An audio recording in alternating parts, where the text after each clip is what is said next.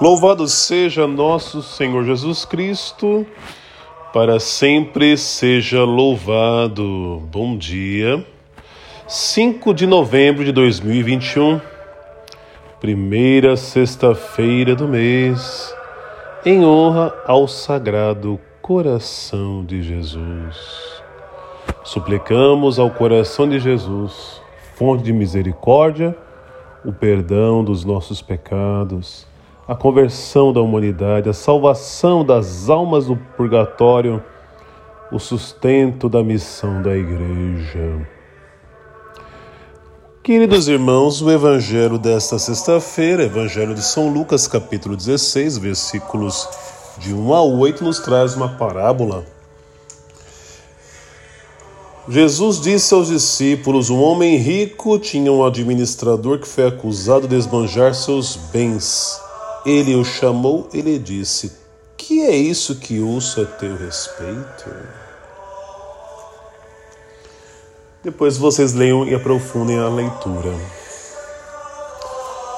Jesus nos conta hoje a parábola do administrador infiel, que foi acusado de esmanjar os bens. Na parábola, ele foi cobrado por um homem rico que chama e pede contas da administração. Assim também será o nosso juízo após a morte. Nós seremos co cobrados, sim, por Deus a respeito da nossa vida.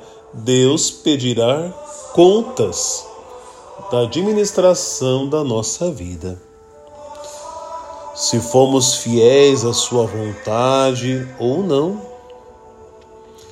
Como diz o próprio Evangelho, Cristo será o Rei que julgará e separará os cabritos das ovelhas. Será Ele mesmo que dirá: Vinde benditos de meu Pai. Será Ele que dirá: Afastai-vos de mim, malditos.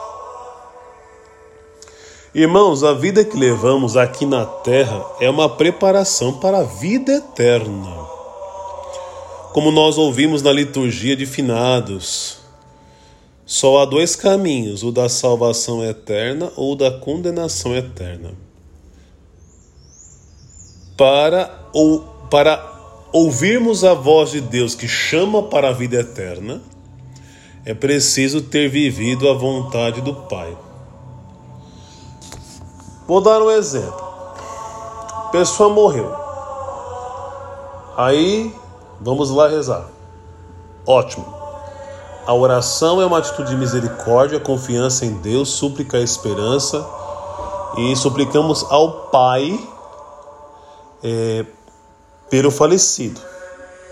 Mas aquela pessoa que morreu já não pode fazer mais nada por ela mesma, já foi. Como igreja, nós suplicamos o perdão, a salvação, mas a pessoa mesmo não pode fazer mais nada. Ela será julgada pela vida dela, por aquilo que ela viveu. Então, meus irmãos, procuremos administrar nossa vida. Não sabemos nem o dia, nem a hora. Se você quer alcançar a salvação, não fique perdido. Sejamos vigilantes. Busquemos fazer a vontade de Deus, arrependamos-nos dos nossos pecados.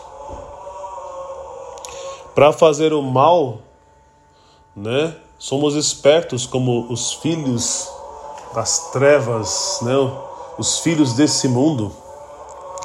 Para pecar, a gente tem inteligência, astúcia, a gente peca com vontade. E a palavra de Deus nos convida, sabe, a termos a inteligência para fazer a vontade de Deus, né? Que o Senhor nos ilumine, que o Senhor nos abençoe. Em nome do Pai, do Filho, do Espírito Santo. Amém. Que Deus, Pai Todo-Poderoso, ilumine vocês. Obrigado pela companhia nessa semana, nessa jornada espiritual em honra ao Senhor através de Sua palavra. Não deixe de compartilhar essa mensagem com seus amigos e familiares. Deus abençoe a todos. Aqui é o Padre Edson. E este é o momento, minuto do Evangelho. Fiquem com Deus.